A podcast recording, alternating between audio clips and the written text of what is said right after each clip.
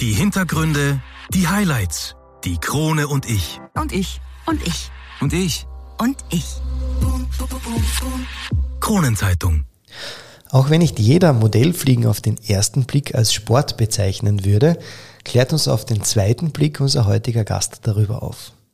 Und warum er, wie er es selbst bezeichnet, das Kribbeln braucht, erfahren wir, während wir über die emotionalen Höhen- und Tiefflüge von Studiogast Hans Wallner plaudern.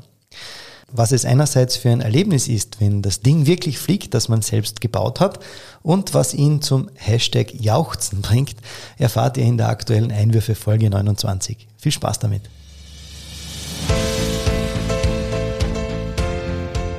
Einwürfe. Der erste Sportpodcast der Kärntner Krone. Die Audioplattform für Leistungssport, Vereinssport, Breitensport und Gesundheitssport. Ein Podcast zum Mitreden, zum Zuhören, zum Nachmachen. So bleiben wir alle in Bewegung. Ich bin Patrick Jochum. Schön, dass du mit dabei bist.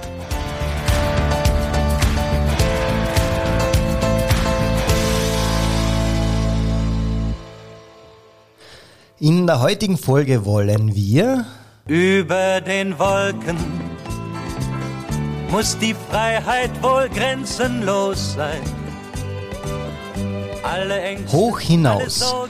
Denn wir haben einen Gast bei uns im Studio, der ehemaliger Skispringer und jetzt Modellflieger ist.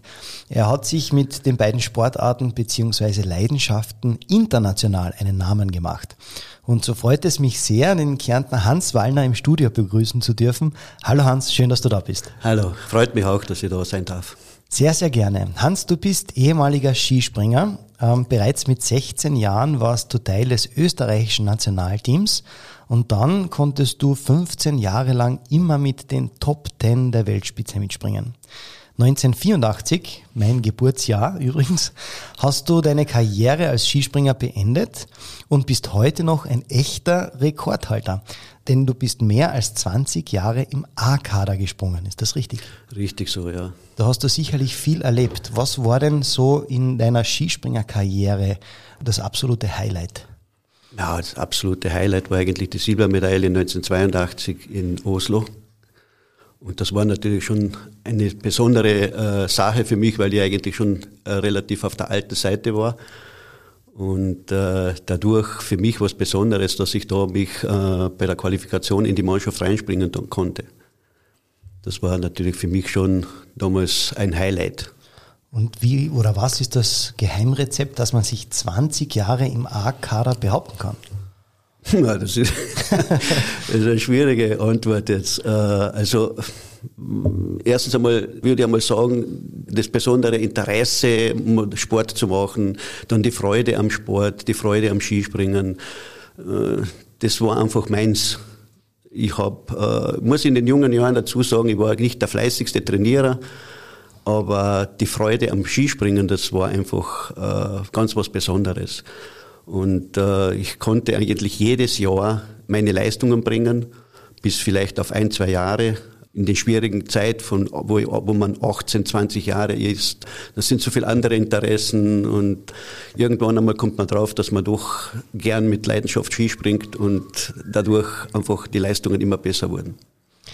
Doch in der heutigen Episode möchten wir uns mit einer zweiten Leidenschaft, dem Modellfliegen, auseinandersetzen. Wie ist es denn dazu gekommen, dieser dramatische Wechsel der Sportarten? Obwohl ja das, unter Anführungszeichen, das Fliegen ist ja geblieben. Nur wer fliegt, hat sich verändert, oder? Äh, Das ist auch so eine Geschichte. Wie ich aufgehört habe, war ich zwei Jahre Trainer, ein Jahr in Italien Nationalmannschaftstrainer, dann im Landesverband als äh, Landestrainer tätig mit Skispringen. Und äh, irgendwo habe ich gemerkt, das ist nicht meins, Trainer zu sein. Ich bin einfach nicht so gut kompatibel mit anderen äh, Situationen. Okay, schön formuliert. Ja, Okay. Und äh, dann habe ich als Kind schon immer fliegen. Segelfliegen. Wir haben ja in der Nähe meiner Ortschaft Feistritz-Geil haben wir einen Nötsch, einen Flugplatz. Und da war ich als Kind sehr oft unten und zugeschaut, wie es Leute starten und landen und äh, immer mit meinem Nachbar, der älter war, mit dem Moped runtergefahren. Und irgendwann einmal vergisst man das. Und im Alter, irgendwo war ich nochmal 34, 35 Jahre alt, hat mich das wieder interessiert. Und äh, Modellfliegen war ja zu damaliger Zeit äh, relativ teuer.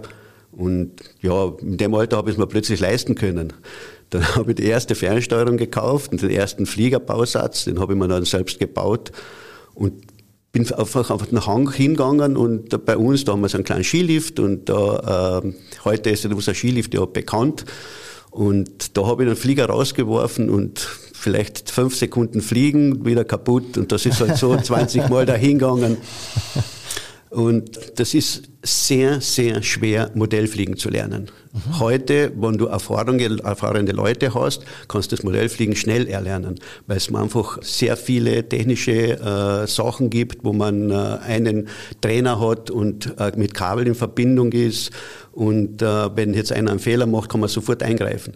Das in meiner Zeit war das überhaupt nicht der Fall. Eigentlich so wie bei der Fahrschule, oder? Ja, so ähnlich, ja, ja. so ähnlich. Das ist heute eigentlich gang und gäbe. Und was man halt noch heute hat, ist Elektronik, die Medien, wie gesagt, Internet und äh, da hat man äh, so Simulatoren, wo man am Bildschirm schon mit der eigenen Fernsteuerung fliegen lernen kann. Und da kann man nichts kaputt machen. Knopfdruck und der Flieger ist wieder da und kann wieder weiterfliegen. Das ist natürlich in der Natur ein bisschen anders, weil wenn der runterstürzt, hat man wieder wochenlang Arbeit, dass man da wieder fliegen gehen kann.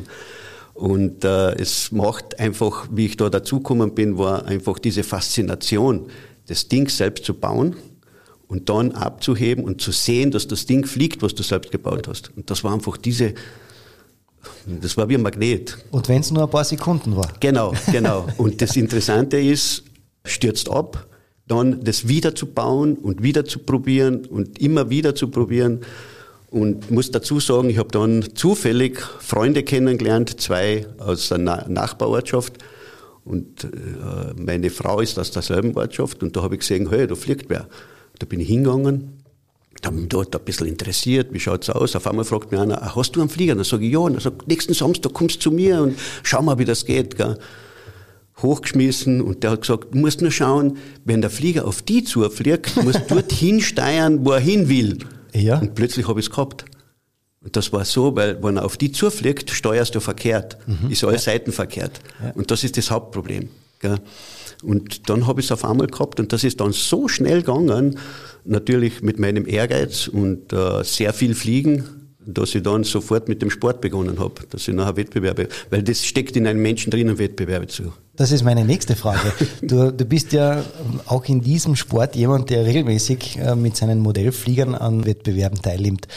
Bist du einer, der diese Challenge, also diesen Wettbewerb braucht? Eigentlich schon, ja.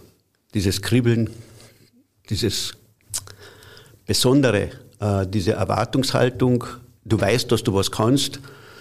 Und es ist immer so, wenn du deine Leistung gebraucht hast, es war egal, ob du gewonnen hast oder Zehnter warst. Wichtig war nur, deine Leistung hast bringen können. Und dass zehn Leute besser waren wie du, warst halt Elfter. Und das war vollkommen egal. Aber wenn du jetzt ein Zweiter warst und du weißt, dass du deine Leistung nicht gebraucht hast, dann hast du das schon gewurmt. Also das war nachher schon sehr niederschmetternd, mehr oder weniger. Ja. Bleiben wir gleich vielleicht einmal bei den Bewerben. Was für Art von Bewerbe gibt's da? Noch was wird sozusagen bewertet, sodass man ja dann wirklich ein Ranking, so wie du gesagt hast, erster bis zehnter, elfter, äh, wirklich dann aussprechen kann? Es gibt sehr viele verschiedene Arten von Modellflugsport. Also die Königsdisziplin ist F3A.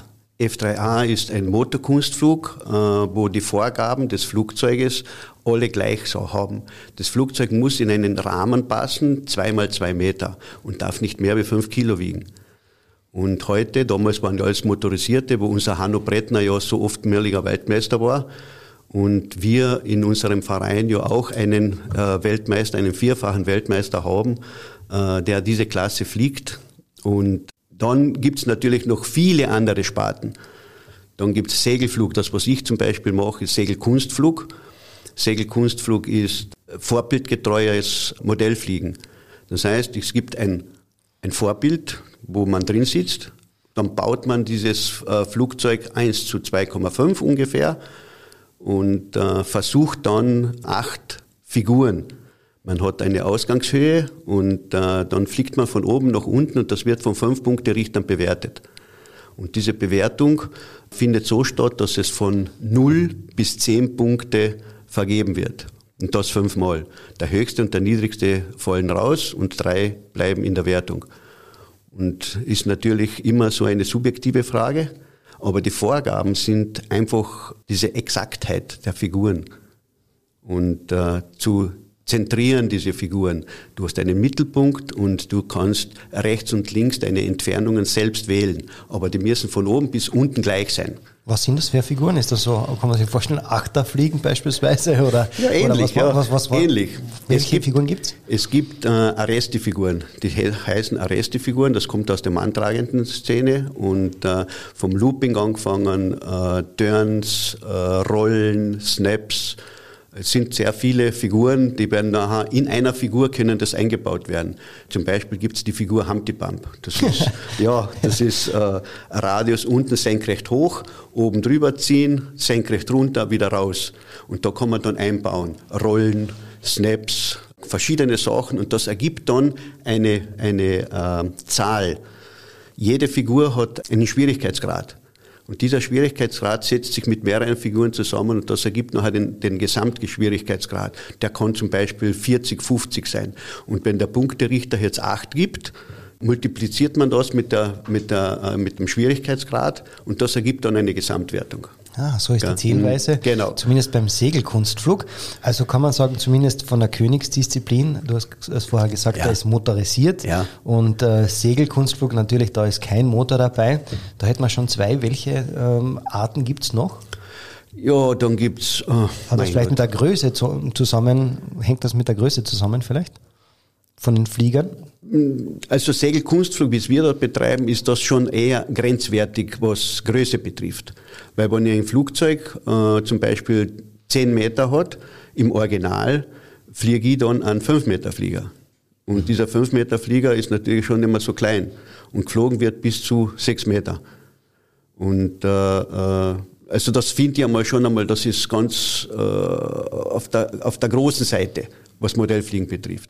Du hast vorher gesagt, die sind bis zu sechs Meter lang oder groß. Ja. ja. Spannweite ist Spannweite. das richtig, ja. Wie, ich meine, wenn du von A nach B fährst mit dem Auto, stell dir mal lustig vor, äh, links und rechts die Flügel raus oder nein, wie kann man sich das vorstellen? wie wird so ein Segelflieger denn äh, transportiert? Ja, mit einem Anhänger. Oder man hat so ein großes Auto, dass man es reinbringt. Ja, aber sechs Meter, das ist ja dann schon ziemlich. Die, bauen, die baut man schon auseinander, oder? Ja, selbstverständlich. Ja. Die Flächen, beim Originalflieger, beim Originalflieger ist ja dasselbe.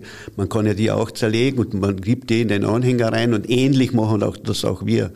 Wir bauen uns einen Anhänger oder lassen einen Anhänger bauen und stimmen alles ab für den Modellflieger, was du halt hast. Weil ich habe Schleppmaschinen auch, also du hast ja mehrere Sachen dass du äh, im Wettbewerb überhaupt fliegen kannst. Weil wenn ich heute äh, nur Segelfliegen tue, muss äh, ich brauche einen Partner, der eine Motormaschine hat. Also muss, müssen wir uns mit dem Partner ergänzen. Das heißt, er muss Segel fliegen und eine Motormaschine haben, dass er in die Luft kommt und genau umgekehrt, ich das Gleiche. Eigentlich wie in einer Beziehung, oder? So ist es, so ist es, ja. Im August gab es in der Kronenzeitung, in der Kärntner Kronenzeitung, einen tollen Bericht über euch. Die Modellfluggruppe in Feistritz feiert dieses Jahr ihr 30-jähriges Jubiläum. Du bist Gründer eures Vereins und mittlerweile habt ihr ja auch schon international euch einen Namen gemacht. Euer Vereinsgelände befindet sich auf einer unglaublichen Fläche von 11.000 Quadratmetern. Wie ist es dazu gekommen, dass es genau dieser Ort in Feistritz ist und äh, warum und wie seid ihr so bekannt geworden? Ja, äh, alles Zufall. Es ist sehr viel Zufall. Es beginnt einmal so, dass man Modell fliegt. So wie man schon erklärt, Beginn und irgendwann einmal kommt die Frage, hey, wo kann ich Modell fliegen? Jetzt auf einem Hang war halt nicht mehr so spannend, jetzt wollte ich halt irgendwo mit einer Motormaschine auf einer Wiese fliegen. Und äh, es war halt dann irgendwo eine Wiese zu finden und dem, dauernd den Bauern zu fragen, darf ich da fliegen? Dann haben wir so zehn Meter breit ausgemäht und dann sind wir halt geflogen. Und plötzlich war es so, dass plötzlich Interesse da war, dass dort drei, vier, fünf, sechs Leute gekommen sind, ma, dürfen wir da auch fliegen? Und dann ist natürlich die Frage, ja, wenn einmal so viele Leute da herkommen, äh, wo ist die rechtliche Seite? Also man muss ja irgendwann, irgendwann mal das rechtlich auch klären, dass man da jetzt fliegt. Nicht? Und äh, da bin ich zu unserem Bürgermeister gegangen, damaliger mittlerweile verstorbener Bürgermeister äh, Josef Wiesflecker. Und äh, der hat mir noch einen Rat gegeben, wo ich hingehen soll. Und das ist zufällig auch mein Nachbar. Hast nicht weit gehabt dann sozusagen. und mein Nachbar, äh, frage meinen Nachbar nicht und äh, äh, sage, was ist? Äh, da hast du Wiesen dort, können wir dort eventuell Modell fliegen. Sag ja, ist ja kein Problem. Fliegt's nicht. Ohne irgendeine Forderungen oder sonst was, da gesagt, einfach fliegt's. Ja, und dann sind wir geflogen dort und irgendwann haben wir gesagt, ja, Moment, da hat sich ein Verein in Villach aufgelöst und die sind auch zu uns gekommen. Plötzlich waren wir über 25. Und dann haben wir gesagt, was machen wir jetzt? Jetzt brauchen wir größere Wiesen, oder? Jetzt brauchen wir größere Wiesen. Nicht? Und jetzt habe ich gesagt, na, hat er gesagt, na gut, na, ich im Angeboten habe ich gesagt, ich kann ja nur, ich möchte gern was zahlen, weil du sollst ja nicht umsonst das machen. Nicht? Ja, da haben wir uns auf einen Preis geeinigt und dann haben wir einen Pachtvertrag gemacht. Und wie der Pachtvertrag da war, haben wir gesagt, na Moment, jetzt müssen wir aber einen Verein auch gründen. Und wir sind ja schon 87, 1987 dort das erste Mal geflogen und 91 haben wir dann halt den Verein gegründet. Und die Vereinsgründung war dann für mich persönlich eine Aufgabe. Absolut eine Aufgabe, weil ich einfach nicht ähm, mit Behörden und so Sachen hat man eigentlich wenig zu tun. Und dann ist der Behördenlauf. Und äh, da haben wir halt noch einige halt Leute geholfen. Da hat es da angegeben, der für Luftfahrt in Kärnten zuständig war, ein gewisser Herr Harms und der mich damals absolut unterstützt hat. Und es war ja so zur damaligen Zeit, dass wir nur maximal fünf Kilo Flieger fliegen haben dürfen. Und wir haben ja schon damals mehrere, also größere Flieger gehabt. Und da hast du eine, von der Landesregierung eine Genehmigung gebraucht. Eine Genehmigung bis 20 Kilo zu fliegen. Und eine äh, Lande- und Starterlaubnis. Und das habe ich damals von der Landesregierung bekommen. Und das war dann natürlich der große Boom, jetzt haben wir und jetzt haben wir da und natürlich war das größere äh, Problem nachher noch der Nachbarverein Nötsch, die sind ja, dass wir da zusammenfinden, dass wir die ihren Sport betreiben können und wir unseren Sport betreiben können, dann haben wir uns halt auch irgendwo geeinigt. Wir melden uns an, wann wir fliegen, dass wir sagen, heute fliegen wir und dann tun sie unseren Bereich ausweichen, nicht, dass da nichts passieren kann. Und dann haben wir äh, Luftraumüberwachung, einen Mann abgestellt für Luftraumüberwachung und solche Sachen. Das war dann schon sehr, und so sind wir halt dann in der Gesellschaft beziehungsweise in der, in der Szene äh, recht gewachsen und ziemlich schnell gewachsen. Und ich war nachher immer derjenige, der gesagt hat, nur über Wettbewerb fliegen kannst du auch eine Existenz kriegen. Weil Hobby allein ist Hobby, ist äh, schön, ist wunderschön, dass man Hobby hat, aber über den Sport bist du auch für die Öffentlichkeit präsent. Und da haben wir halt einen unwahrscheinlichen Namen gekriegt, weil wir einfach unsere Veranstaltungen wirklich mit guten Leuten professionell ausrichten können. Und erfolgreich natürlich ausrichten können. Wenn du sagst, ein paar Weltmeistertitel schon eingehamst ja, ja. hat, ist dann natürlich selbsterklärend, warum ihr dann so einen Bekanntheitsgrad erreicht habt. Bereits vor deinem Karriereende beim Skispringen hast du deinen ersten Modellflieger ja selbst gebaut. Das hast du vorher schon mhm. gesagt. Und du baust dir auch heute deine Flugzeuge selbst. Auch dieses Jahr ist, soviel ich weiß, wieder ein Nachbau fertig geworden. Ja, das war natürlich eine interessante Geschichte. Es gibt ja ein Flugzeugwerk, hat es gegeben bei uns in Kärnten und das war in Seeboden bei Millstadt. Und diese Firma war Oberlehrher hat die Firma geheißen, eine Tischlerei. Und dort war ein gewisser Herr Muska, der halt so flugfanatisch war, und hat dort eine MG-19 gebaut. Und das ist ein legendäres Flugzeug. Sie sind Weltmeister geworden damals in, in, in Streckenfliegen. Und das hat mich immer schon fasziniert. Ich habe dann einmal eine kleine Maschine gebaut mit vier Meter, vor x Jahren schon. Dann eine sechsmetrige und jetzt die letzte war mit acht Meter. Und das ist halt einfach so ein, ein Traum.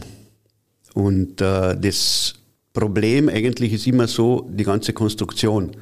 Und nachdem ich eigentlich kein Konstrukteur bin, muss ich mir irgendwann Leute hinhalten. Wer kann das, wer macht das? Und da habe ich einen gefunden in Kufstein in Tirol, der genau diesen Bausatz als nur als, als Frässatz. Das heißt, er hat mit einer Fräse die ganzen Sachen äh, gefräst, den habe ich gefragt. Und er gesagt, ja, und ich habe das nachher mit einem Kollegen zusammen aus unserem Verein, der hat das Urmodell nachher gebaut und ich habe das organisiert, nachher gemacht, dass wir das abformen und dann einen, eine, eine Form gebaut haben. Und aus dieser Form haben wir nachher die Rümpfe gemacht.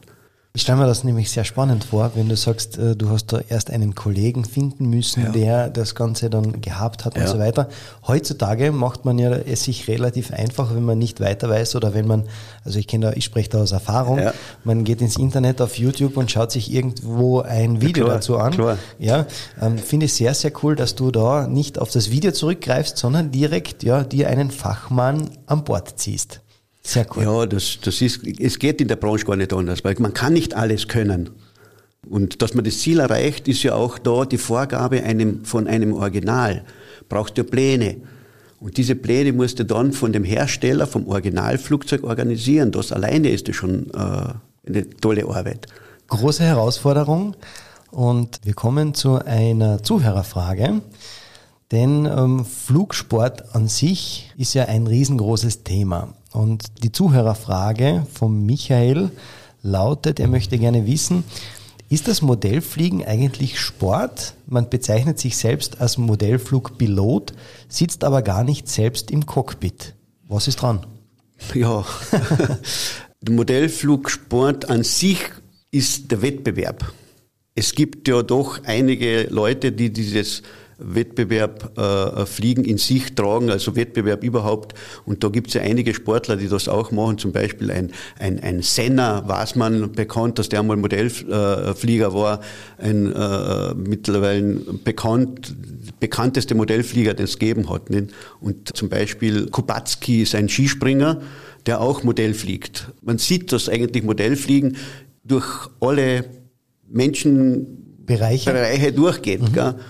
Letztendlich kann man dann ja wirklich sagen, dieser Sport zeichnet sich dann als Sport aus, also Schrägstrich vielleicht sogar Kopfsport, weil es ja mental durch die Konzentration ja sehr anstrengend ist. oder? Richtig, richtig. Äh, wir haben Messungen gemacht mit Herzfrequenzmessungen, also Puls. Das ist interessant. Man glaubt, jetzt ist keine Belastung. Was ist Modellfliegen? Du hast beim Start hast schon einmal 120 Puls.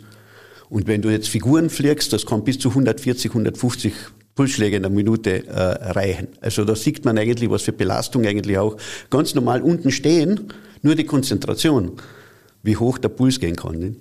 Ah, sehr stark. Gell? Gibt es denn eigentlich, um Modellflieger zu fliegen, bestimmte Voraussetzungen? Soviel ich weiß, braucht man nicht unbedingt eine Lizenz oder, oder irgendeinen äh, einen Test, ja, um Modellfliegen zu dürfen. Ist das richtig? Das ist bis dato so gewesen, aber das, auch das wird sich jetzt ändern. Äh, Es gibt ja diese neue Drohnenverordnung und mit dieser Drohnenverordnung sind wir natürlich Modellflieger, die organisiert auf Modellflugplätze sind, ein bisschen so in die Bredouille kommen. Weil da Sachen dabei sind, äh, die für den Drohnenpiloten sehr wichtig sind. Führerschein, Genehmigungen und solche Sachen. Das steht jetzt im Haus. Also das ist jetzt, was Fakt ist.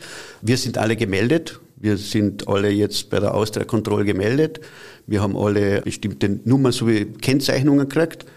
Sollte einmal was passieren, dass man alles nachvollziehen kann, wo äh, und wer da geflogen ist, beziehungsweise was kaputt gemacht hat oder sonst was. Und das weiß ich nicht, ob das der richtige Weg ist, aber ich denke, dass unser österreichischer Aeroclub und die Sektion Modellflug alles daran setzen wird, das Richtige zu machen, dass es für uns auch optimal, weiterhin optimal laufen kann äh, mit unserem Modellflugsport. Das heißt zusammengefasst, wenn ich eine Drohne fliege, brauche ich wesentlich mehr Auflagen als jetzt der reine Modellflugsportler an sich. Der Unterschied ist der, die Drohne kann überall fliegen und wir fliegen nur organisiert auf Modellflugplätzen. Und das ist der große Unterschied. Und deswegen kann man eigentlich Drohnenpiloten und Modellflieger einfach nicht unter einem Hut stecken. Und da ist halt jetzt unser Aeroclub gefragt und äh, dass man, dass man da wirklich alles ins Reine kriegen und dass wir auf unseren Modellflugplätzen weiterhin äh, so fliegen können, wie wir bisher geflogen sind. Das erste eigene Flugzeug zum Ausprobieren baue ich mir wahrscheinlich nicht selber, sondern das wird gekauft. Heute ist so, ja. Ja, wenn dann dadurch mein Interesse geweckt wurde, baue ich mir vielleicht das zweite Flugzeug selber. Aber woher bekomme ich das technische Know-how, um den Flieger korrekt zu bauen? Es gibt Bücher dazu. Es gibt Viel Bücher, lesen. Viel, viel lesen, ja, oder einfach Erfahrungswerte. Einfach äh, anfangen. Ich sage, wenn ich bauen will, einen Holzflieger zu bauen, dann lernt man alles am einfachsten. Weil es gibt die größten Probleme, es sind ja Klebungen. Was für Kleber, woher, äh, was ist am günstigsten, was für Holz gibt es. Äh, das sind einfach Sachen und wenn ich jetzt zum Beispiel einen Holzbausatz kaufe, habe ich schon einmal die Vorgaben dort was für einen Kleber ich verwenden kann. Der ist meistens schon dabei und so lerne ich, Step by Step, wie man halt so schön sagt. Wie weit fliegt dann so ein Vogel eigentlich? Also bleiben wir jetzt bei deinem äh, Segelkunstflugbewerb. Geht es da auch um Weite teilweise? Nein, überhaupt nicht. Man bleibt in einer Zone. Genau, genau. Also im, Extremfall sind es äh, Entfernungen von 200, 250 Meter. Das sind man darf ihn ja nicht entfernt. aus den Augen verlieren. Genau so, das ist ja das Ganze. ja. Modellfliegen fliegt man mit dem Auge. Das heißt, solange ich meinen Flieger sehe und gut sehe, ist meine Entfernung maximal. Heute ist was anderes mit den Drohnen, die jetzt per GPS fliegen und Kameras haben und dann am Bildschirm fliegen können, die können natürlich weiterfliegen. Deswegen kann man Modellfliegen als solches mit Drohnenflieger einfach nicht vergleichen. Ja, toller Unterschied. Ja. ja. Im Jahr 2000 gab es bei euch in Freistritz ein großes Highlight. Und zwar der Erstflug der ETA, das derzeit größte Modellsegelflugzeug der Welt. Gebaut von Gerhard und Gernot Bruckmann. Kannst du uns ein bisschen was davon erzählen? Das muss ja irrsinnig beeindruckend gewesen sein, oder? Erstens einmal, die zwei sind, ich arbeite mit ihnen zusammen. Und er hat eine Modellbaufirma, der Gerhard Bruckmann. Mittlerweile der Gernot ja auch. Und natürlich für die Firma ist so ein Flugzeug äh, prestigeträchtig. Und das war ein Versuch, einmal so ein Flugzeug zu bauen, weil das größte Problem ist die Haltbarkeit von so einem Flugzeug. Weil mit 16 Meter Spannweite, das muss man sich einmal vorstellen, diese äh, mit den herkömmlichen Materialien zu arbeiten. Wir arbeiten mit äh, Styroporkerne und, und äh, Holzauflagen. Dann so eine, eine, eine, eine Leistung zu bringen, also das war schon ganz was Besonderes. Und dass dieser Erstflug dann so gelungen ist und sogar mit einem Looping geendet hat und das dann ganze Ding, weil wir ja probieren haben müssen im freien Gelände, haltet das überhaupt aus? Weil du kannst ja nicht irgendwo hinfliegen gehen und sagen, wow, das äh, haltet nicht. Also musst du testen, wie viel G so ein Flugzeug überhaupt aushaltet. Nicht? Und dass wir Modellflieger, äh, zum Beispiel die Großflieger haben Vorgaben. Das Flugzeug fliegt maximal 5G, fünffache äh, äh, Erdanziehung. Wir haben Modellflieger, haben das nicht. Du musst das Zehnfache einbringen, weil du weißt nie, wie der andere eventuell fliegt. Weil du ja, der fliegt nur mit den Augen. Und das sind dann halt die Probleme, was noch passieren, nicht? dass man zum Beispiel einmal schnell, aus Schock einmal zu schnell zieht und die Tragflächen nach oben wegbrechen. Und das kann alles passieren. Und das ist es um und auf so zu bauen, dass das alles aushaltet. Das war schon was Besonderes. Und die ETA ist dann dementsprechend ja auch lange in der Luft geblieben, oder? Ja, ja. Wie lange, ist ist, wie lang war dieser Flug? Mm, das war eigentlich, man, der Erstflug ist immer so eine Geschichte, dass man schaut, man testet, man stellt einmal die Maschine so auf einen Neigungsflug 20, 30 Grad und schaut einmal, was baut da die Geschwindigkeit auf, was machen die Tragflächen so. Man tastet sich schön langsam hin an, an die Leistungsfähigkeit. Gell?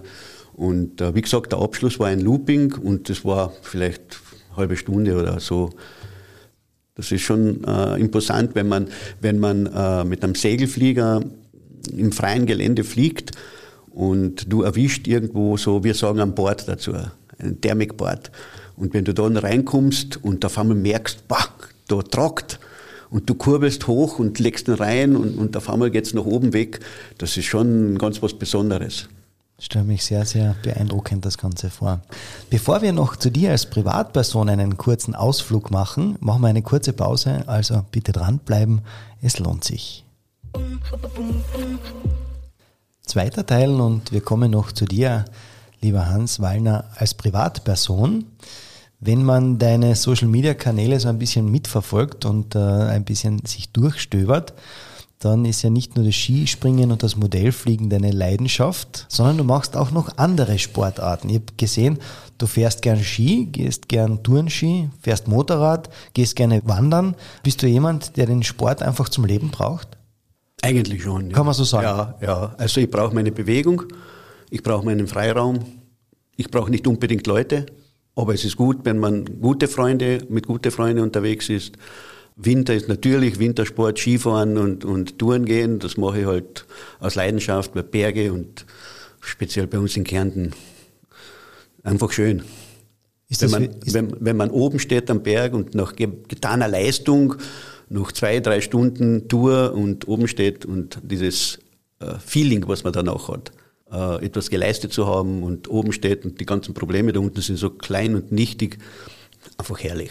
Und äh, dieses Wohlfühlgefühl, was man danach hat und diese Freiheit, dieser Kopf so frei, äh, man schlaft wie ein kleines Kind, äh, das sind einfach Momente, die kann man nicht missen, wenn man es einmal begonnen hat. Und die gibt einen der Sport. Ist so. Was sage ich, nicht nur Sport, die Bewegung eigentlich. Ja. Gell? Verstehe. Kannst du uns vielleicht zum Abschluss noch so von einem oder anderen oder, oder mehreren deiner Highlights berichten, die du in deiner sportlichen Karriere erlebt hast? Am Anfang haben wir schon von deiner äh, tollen Platzierung gesprochen, aber ganz egal, ob das jetzt beim Skifliegen, Modellfliegen oder vielleicht auch nur beim Skitouren gehen passiert ist? Es gibt viele Highlights. Ja, erzähl uns welche. Ja, äh, dass äh, die letzten zwei Jahre ich mit meinen alten Kollegen äh, mit dem Olympiasieger Karl Schnabel, mit Olympiateilnehmer Milonik Hans, wir uns wiedergefunden haben und im Winter halt unsere Skitouren gehen und wir unwahrscheinlich viel Spaß haben an, an alten Geschichten. Das ist schon ganz was Besonderes. Gibt es dann vielleicht so die eine oder andere Geschichte, die bis dato noch nicht den Weg in die Öffentlichkeit gefunden hat? Nein, das soll auch dort bleiben. Also du hast schon sehr, sehr viel erlebt. War vielleicht irgendetwas dabei, wo du einfach sagst, ähm, aus dem Herzen heraus, das war ein unglaublicher, unvergesslicher Moment? Ja. 1984 Olympiade in Sarajevo. Das war mein negativstes Erlebnis, äh, was eigentlich war. Es ist bekannt. Äh, damals sind die durch die Medien gegangen. Ich hatte eine Rauferei mit der Polizei äh, wo ich eigentlich total unschuldig dazugekommen bin und einfach nur aus Reflex mehr oder weniger äh, zu dem gekommen ist. Und dass ich dann äh, verleumdet worden bin von auch von damaligen Funktionären, die mir das einreden wollten, dass ich das mit Absicht gemacht habe oder dass ich es gemacht habe, obwohl ich es nicht getan habe. Und die wollte eigentlich nichts was anderes als nur ins Olympische Dorf rein. Und äh, äh, da bin ich angegriffen worden, obwohl meine Sportkollegen schon vorher reingegangen sind. Mich haben sie nicht mehr reingelassen. Aber das ganze Umfeld hat keiner gewusst, dass zum Beispiel genau zu dieser Zeit das schwedische Königspaar auf Besuch gekommen ist und da haben sie alle Türen zugesperrt. Das hat ja keiner gewusst. Nicht? Und, äh, und die zeigen mir Akkreditierung, wahrscheinlich auch ein bisschen ja, aggressiver möglicherweise. Nicht? Und dann kommt von der anderen Straße ein Polizist her und, und haut mir mitten ins Gesicht. Und dass ich da reagiert habe und aufgesprungen bin, wie als, ich habe mit meinen 58 Kilo und, und der, der, der, der Polizist hat, glaube ich, 100 gehabt. Und die springen auf und schlagt zurück. Und das war mein größter Fehler. Aber das war reine Reflexhandlung. Und äh, da waren so viele Reporter und Leute dabei und, und die sind nicht gefragt worden. Und, und wir haben es dann eingesperrt und äh, gedroht mit Ausweisungen, mit allem drum und dran. Und ja, da war, das war das schlimmste Erlebnis, was ich damals gehabt habe. Und vor allem, dass mich nachher das, der Skiverband fallen hat lassen wie eine heiße Kartoffel. Das war für mich schon ganz, und das kann ich heute öffentlich sagen, weil es so viele Jahre zurückliegt und die meisten Leute, die damals dahinter gestanden sind, die eigentlich eh gar nicht mehr leben. deswegen kann man heute darüber reden. Nicht? Aber es war damals für mich das schlimmste Erlebnis. Ich bin im Olympischen Dorf äh, in meinem Bett und plötzlich stehen zwei Polizisten mit angeschlagenem äh, äh, Gewehr und dann kommt die Dolmetscherin und sagt auf, ich werde verhaftet. Also da habe ich einmal geschaut, was ist denn jetzt los? Gell? Und, äh, dann unsere Rechtsvertreter kommen nachher ins Gefängnis einer und die haben mir ein Protokoll von der Polizei vorgelesen, derjenige, und der sagt, ja Hans, die Polizei hat da geschrieben, alles was die Polizei schreibt, ist richtig. Und da war jedes Wort erstunken und erlogen. Und ich sollte dazu Ja sagen. Und ich habe immer geweigert, das Ja zu sagen. Das war nachher im Endeffekt so, dass ich mich bei den Polizisten entschuldigen habe müssen und das aber auch nur unter einem Vorwand, dass der damalige äh, olympische Präsident, ist wurscht, wie er damals geheißen hat, brauche ich heute nicht sagen, der sagt, na Hans, wir sind ja wegen dem Sport da, machen wir eine Pressekonferenz und dir tut euch die Hand geben, dass wir wieder gut sind und fertig. Und äh, das ist so stattgefunden die ganzen Journalisten, öffentlich, als Fernsehen, alles da. Und äh, äh, der Präsident steht neben mir, wir geben ihm die Hand und der gibt mir so einen Drum Swarovski-Kristall in die Hand und ich gebe ihm das in die Hand. Das war wie Schuldeingeständnis. Äh, Und äh, dann war, äh, zwei Tage später war das Springen auf der Großschanzen und ich bin nicht schlecht gesprungen. Ich meine, waren sehr viele Vorsachen schon. Ich bin im Training auf der kleinen Schanze, also wirklich, sage ich mal so, unter die ersten fünf ständig drin gewesen. Und dann äh, war das Springen am Abend und das Training, äh, Abschlusstraining war auch bei Flutlicht. Und mein Trainer sagt damals, brauchst nicht springen, du bist so in Form. Das heißt, das äh, Olympiade, Olympische Spiele wird nie in der Nacht stattfinden.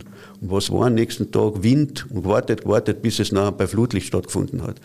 Und ich bin, habe keinen einzigen Sprung gemacht und plötzlich war das alles fremd für mich. Ich habe den ersten Sprung total versemmelt. Und äh, ja, und da haben wir halt ganz schlechte Erfolge gehabt.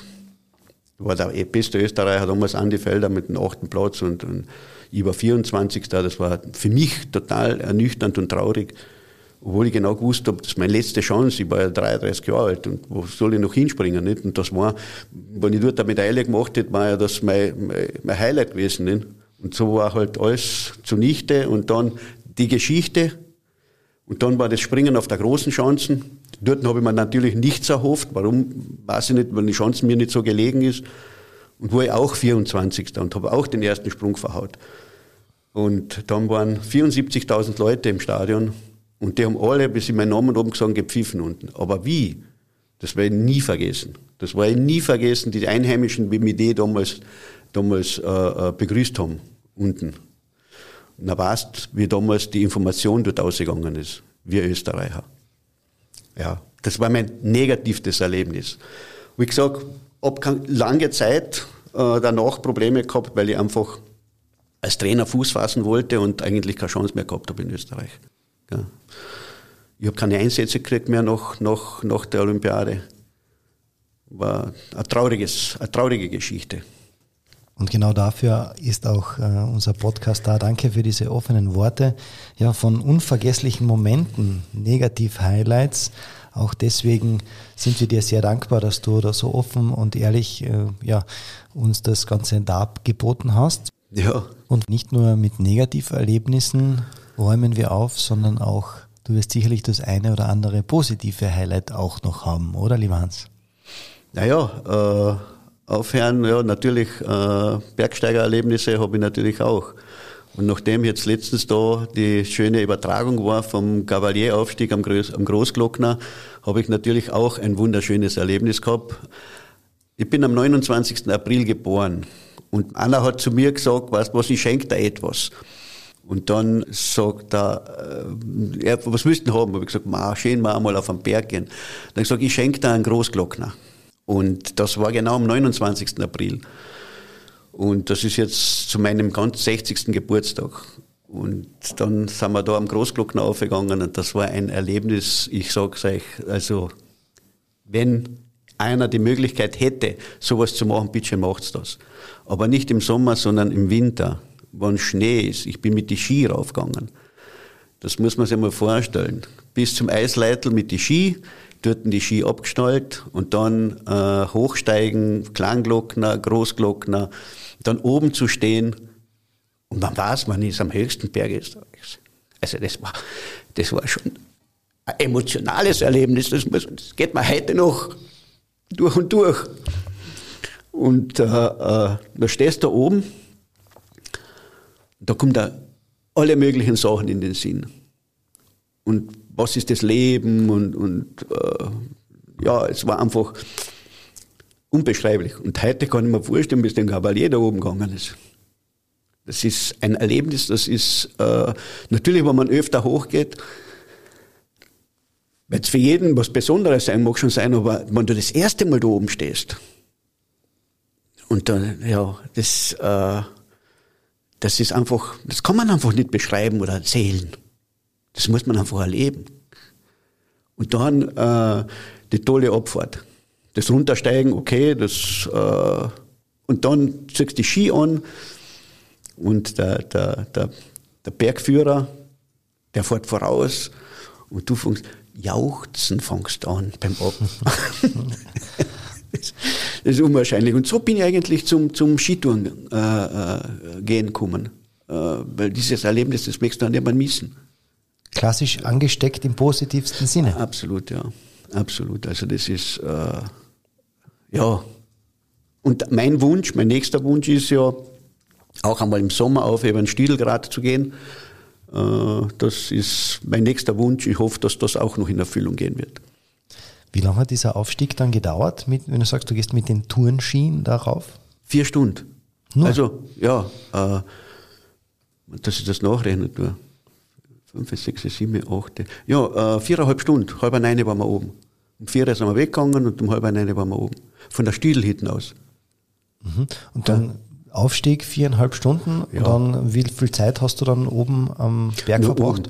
Oben, oben, zehn Minuten vielleicht oder ja. Viertelstunde, was man oben, was man halt Bergheil wünscht und so, genießen einfach. Ja, äh, es ist ja so, dass du nachher äh, um dieser Zeit oben bist, dann kommt erst die Horde. Also da sind ja die ganzen Touristen nachher, die da aufgekommen und äh, äh, beim Obergehen begegnest halt nachher sehr viele Menschen, die was da entgegenkommen. Aber wie gesagt, für mich war das damals ähm, das Highlight schlechthin im positiven Sinne. Also das war sowas, ein, ein, ein, ein, ein gigantisches Erlebnis. Ah, das kann was. Kann ich nur jedem empfehlen, wer das einmal machen soll, wenn er gerne in die Berg, in die Berg ist. Danke, lieber Hans, dass du da so tiefe Einblicke äh, ja, uns näher bringst. Und ja, wir sind noch nicht am Ende. Wir kommen zu meiner Lieblingskategorie. Das Ganze nach einer kurzen Pause. Letzter Teil, Teil 3 bei unserem Sportpodcast, wo es ums Modellfliegen geht. Ähm, wir kommen wie gewohnt zu meiner Lieblingskategorie, den fünf Spitzen der Krone. Lieber Hans, sagt dir dieser Begriff etwas? Die fünf Spitzen der Krone. Ich ja? kenne, ich kenne alle drei. okay. Ähm, ich kläre dich kurz auf. Ja. Die fünf Spitzen der Krone. Ich beginne einen Satz und du vollendest diesen bitte. Und dann vielleicht mit einer kurzen Begründung, warum. Ja? Okay. Bist du bereit? Ja. Wunderbar. Wir starten. Meine größte Herausforderung ist. Oh, meine größte Herausforderung im Moment ist, unseren Modellflugplatz dorthin zu bringen, wo wir bis dato immer waren. Wie wirst du das angehen? Ja, äh, das erfordert sicher einiges an, an, an Organisation und Arbeit, äh, Ansuchen stellen, äh, dementsprechend ähm, die ganzen Ansuchen so zu schreiben, dass sie positiv für unseren Modellflugplatz ausfallen werden. Also das ist jetzt mein, meine größte Herausforderung. Sport ist für mich. Sport ist für mich lebensnotwendig. Ich bin der Meinung, wenn die Menschen mehr Sport machen würden und wenn äh, unser System den Sport mehr fördern würde, würden weitaus mehr Menschen gesund sein. Diese Schlagzeile würde ich gern in der Kronenzeitung einmal über mich lesen. Wow. Wow, da war ich jetzt. Er war ein guter, anständiger und äh, sehr sozialer Mensch wir korrigieren das war, er ist. Okay? Einigen wir uns auf das. Weil die Schlagzeile über einen Menschen kommen meistens hinterher, wenn du nicht mehr da bist. okay. okay. Wenn ich in der Welt etwas verändern könnte, dann wäre das? Hm, dass die Leute viel mehr zueinander gehen und toleranter sein. Dem ist nichts mehr hinzuzufügen, sage ich mal. Und das möchte ich den Einwürfe-Zuhörern noch sagen. Wow. Was würde ich also, ähm, also bedanken, was Modellfliegen betrifft, was meinen Modellflugplatz betrifft, ist eigentlich nur an meine Nachbarn, die die Toleranz besitzen, dass wir dort überhaupt fliegen können. Bei dem äh, Verpächter, der uns die Möglichkeit gegeben hat, dass wir dort überhaupt einen Verein gründen konnten der Gemeinde Feistelsgeil, die auch alles dazu getan hat, dass wir da äh, den Sport ausüben können. Da möchte ich mich auf alle Fälle bedanken bei denen. Ansonsten vielen Dank an, an alle, die das Ganze unterstützt haben. Es sind natürlich sehr viele Leute und äh, wenn man da jetzt mit den Namen beginnt, dann hört das überhaupt nicht auf. Und auch Leute, die mich unterstützt haben als Person, auch in meiner sportlichen Zeit. Da nehme ich den SV Achomitz mit der Familie Wiegele, die mich da extrem unterstützt haben, dass das überhaupt so funktioniert, dass ich heute der Hans Wallner bin, der ich eigentlich da sitzen darf. Und ja, das waren eigentlich meine Wegbegleiter damals. Man hat ja äh, in den jungen Jahren, wenn man so 17, 16, 17 Jahre alt ist, hat man ja so auch gern ab und zu so falsche Richtungsinteressen und äh, die mich da immer zurückgeholt haben und dass ich da bei dem Sport sein habe dürfen, bleiben dürfen. Da möchte ich mich noch einmal recht herzlich bedanken. Und was für mich ganz wichtig ist, Baldur Breimel zu erwähnen, das möchte ich schon machen, der uns mehr oder weniger das beigebracht hat, dass Sport das Um und Auf ist im Leben. Nicht nur, natürlich gibt es auch andere Sachen auch, aber, aber Sport ist einfach die Situation, wo du am leichtesten und am besten Mensch bist. Und da muss man einfach dem Baldur Breimel Danke sagen, dass er uns den richtigen Weg gezeigt hat. Vielen Dank für diese offenen und ehrlichen Worte. Danke dir, lieber Hans, für das nette Gespräch. Ich danke auch, dass Sie da sein habt dürfen. Sehr, sehr gerne.